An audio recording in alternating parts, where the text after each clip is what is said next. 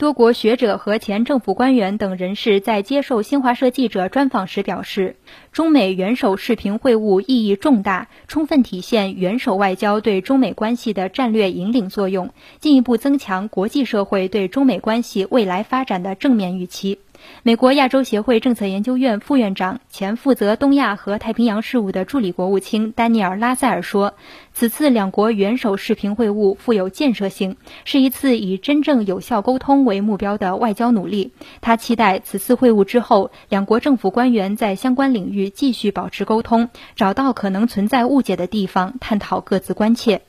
美中贸易全国委员会会长克雷格·艾伦认为，中美元首视频会晤是一次极好的讨论，双方对于对方基本观点有了更好、更清晰的了解，相信对双边关系具有基础性作用，将有助于两国战略稳定。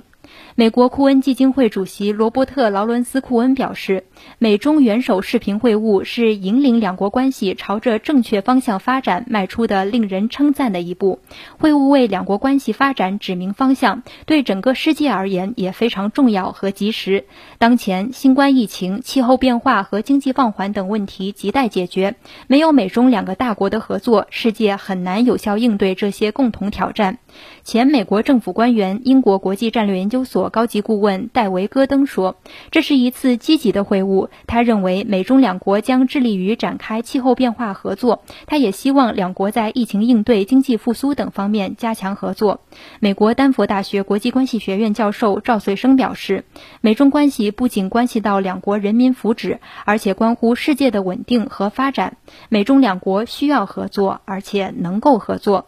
韩国外国语大学全球安全合作研究中心主任黄载浩表示，此次中美元首视频会晤是两国间一次坦率、建设性、实质性和富有成效的沟通和对话，在应对全球气候变化、携手抗击新冠疫情以及发展双边经贸关系、维护全球供应链稳定等方面，中美两国都有很大合作空间。